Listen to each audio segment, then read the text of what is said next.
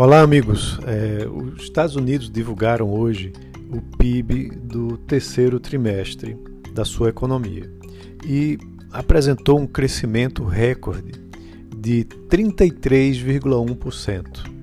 Pois é, mas não fiquem assim tão animados. Né? Esse daí é um crescimento de uma taxa anualizada, certo?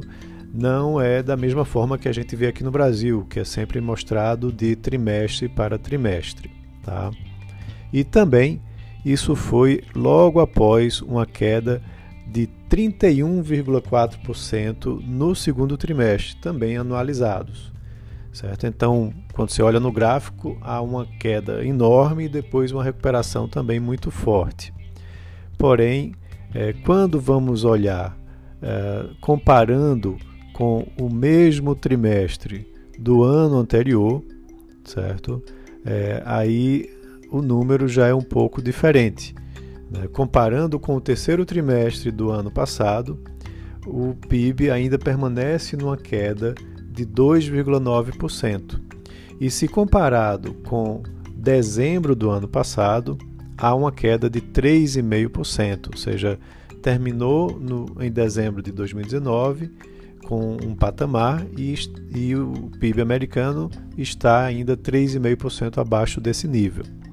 Então, o quarto trimestre precisaria ser muito forte para superar essa queda de 3,5%.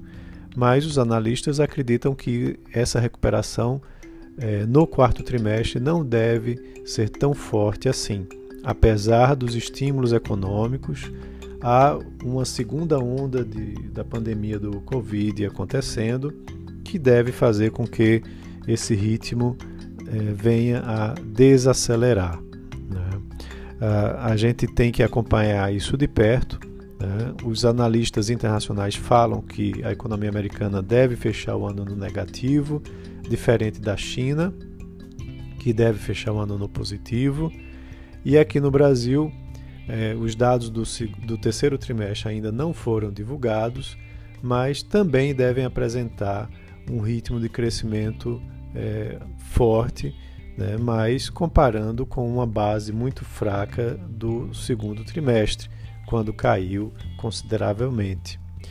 Também não deve ser suficiente para deixar o PIB brasileiro no positivo, é, mas com certeza apresentará aí uma trajetória de retomada da economia. Então vamos aguardar né, para ver como que os próximos dados vão ser apresentados, principalmente aqui no Brasil.